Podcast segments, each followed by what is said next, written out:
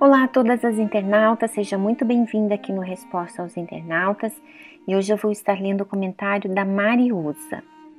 Já fui obreira, estava no grupo do hospital, mas um olhar de uma obreira quando me viu evangelizando me doeu muito por ela ter me conhecido como obreira. Mas orei e amarrei e só parei devido ao problema de saúde. Jesus me curou eu quero voltar a falar do amor dele para os que estão sofrendo. Bem, Mariusa, e você também, amiga internauta, você que de repente você já foi um obreiro, você é uma obreira, você é uma evangelista, você é voluntária de algum projeto dentro da Igreja Universal que tem como objetivo de evangelizar outras pessoas, cuidar de outras pessoas, né? E você, assim como a Mariusa, você de repente viveu está vivendo algum problema na sua vida. Um problema de saúde, um problema financeiro. De repente você é casada com um marido incrédulo. Você de repente tem um filho que ainda não é convertido, ainda não é nascido de Deus. Seja lá qual for o problema que você está vivenciando esse problema que você está vivendo tem trazido dúvidas em relação a esse chamado que você tem de ganhar almas. O fato de você ter esse desejo, o fato de você ter essa sede de querer cuidar de outras pessoas, pessoas que de repente você nem conhece, você nunca viu na sua vida, mas arde esse desejo, esse desejo ele arde, ele queima dentro de você. Mas esse problema tem trazido dúvidas. Você tem se sentindo desmotivada.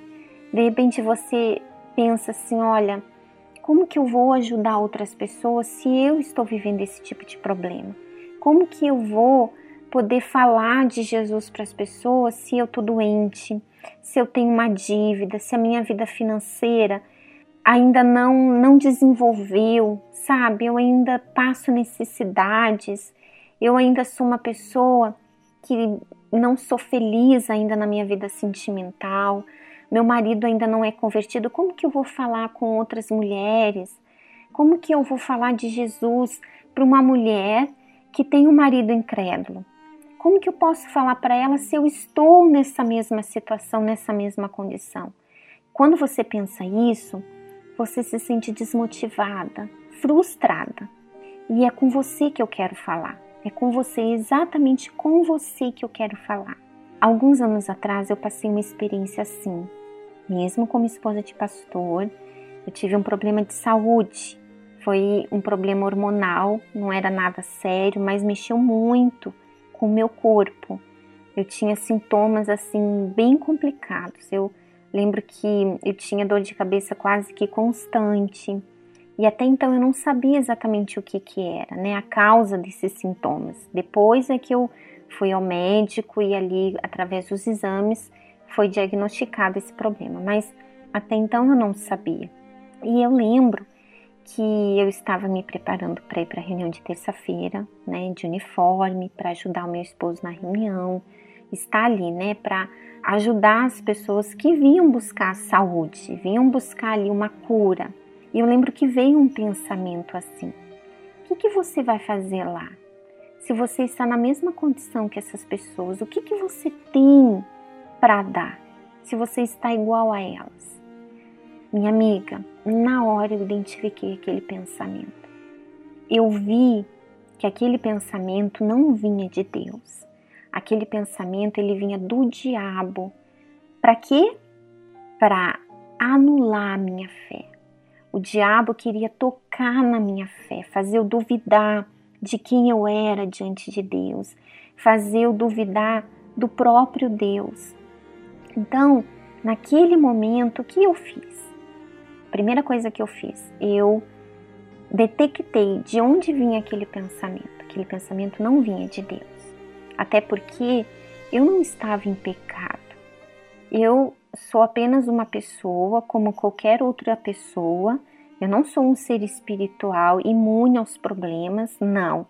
Eu ainda, mesmo sendo de Deus, batizada com o Espírito Santo, estando como esposa de um pastor, eu estou sim sujeita aos problemas. Mas naquele momento não havia nada que me acusasse. Eu sabia quem eu estava sendo diante de Deus. Eu sou falha, eu sou pecadora, mas eu não estava vivendo na prática do pecado. Então, a minha consciência estava em paz. Não havia nenhuma acusação. Então, eu recorri à minha consciência, quem eu estava sendo diante de Deus, e a terceira atitude, eu fui para cima do diabo. Eu fui dar o troco nele. Eu, além de eu sentir a minha dor, eu sentia também a dor daquelas pessoas que estavam ali, sofrendo, gemendo. Então, eu coloquei o meu uniforme e eu fui trabalhar na reunião, fui atender as pessoas. E eu lembro que eu conversei com uma senhora que ela estava vivendo um problema de saúde, algo assim bem delicado. E ela estava bastante desmotivada, muito desmotivada assim. E eu pude naquele momento dar a ela aquilo que eu estava vivendo eu falei com ela sobre o que eu estava vivendo. Eu partilhei com ela, eu falei que eu também estava vivendo um problema em relação à minha saúde, mas que eu não ia aceitar aquela situação, que eu ia sim para cima do diabo, eu ia buscar a minha cura, aquilo que Deus me prometeu, aquilo que o Senhor Jesus conquistou na cruz por mim, eu ia conquistar. Eu não ia me render àquele problema, eu não ia ficar lá dentro da caverna, escondida, porque era isso que o diabo queria que eu fizesse. Ele queria que eu ficasse escondida na caverna. Ele queria que eu ficasse lá acomodada, me sentindo frustrada, é, alimentando aqueles pensamentos que ele estava tentando colocar na minha mente. Mas eu reagi contra. E é isso, minha amiga, que você tem que fazer.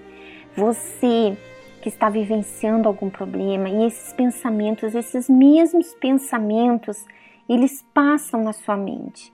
Mas você tem que fazer o quê? A primeira coisa, detectar de quem são esses pensamentos. De quem são?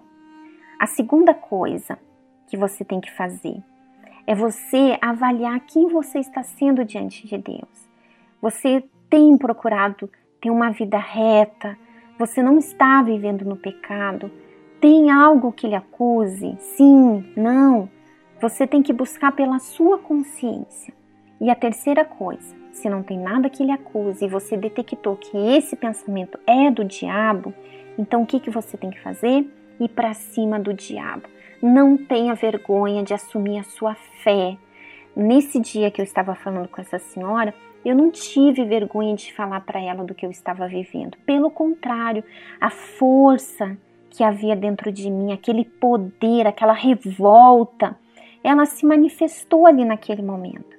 E eu falei para ela: Olha, eu não tenho vergonha de falar isso para a senhora, não. Assim como a senhora, eu também sou um ser humano, eu também estou sujeito aos problemas, mas eu não vou me render a eles. Eu não vou me inclinar para os problemas. E sabe, minha amiga, naquele momento, eu tenho certeza que aquela semente ficou plantada dentro dela. A partir daquele momento, ela começou a reagir de forma diferente. Antes ela estava ali reclamando, murmurando. Eu passei a ver, a observar nela algo diferente. Uma motivação. Eu vi que ela começou a ficar mais motivada. Ela passou a se revoltar contra aquela situação e reagir contra o problema. Então, você está vivendo isso? Faça isso que você ouviu aqui agora e reaja. Não deixe de fazer o que você tem que fazer, não deixe de evangelizar, não deixe de ir até o sofrido, aquela pessoa que está do seu lado, sofrendo, gemendo. O diabo quer calar a sua boca, o diabo quer que você retenha aquilo que você tem recebido de Deus. Mas reaja, e se alguém lhe apontar o seu problema, Dê o que você tem recebido. Sim, olha, realmente eu estou passando por esse problema, mas eu vou vencer. E essa fé, essa força que está dentro de mim é o que eu quero passar para você também. Entendeu, minha amiga? Reaja, lute e faça aquilo que está aí dentro de você, aquilo que Deus chamou você para fazer. Você que tem esse objetivo, essa sede de ganhar almas, vá com tudo para cima do diabo, para cima desses pensamentos. Reaja e não deixe o diabo calar sua boca, tá bom? Bom, nós ficamos por aqui. Um grande abraço e até o próximo sábado. Até lá. Tchau, tchau.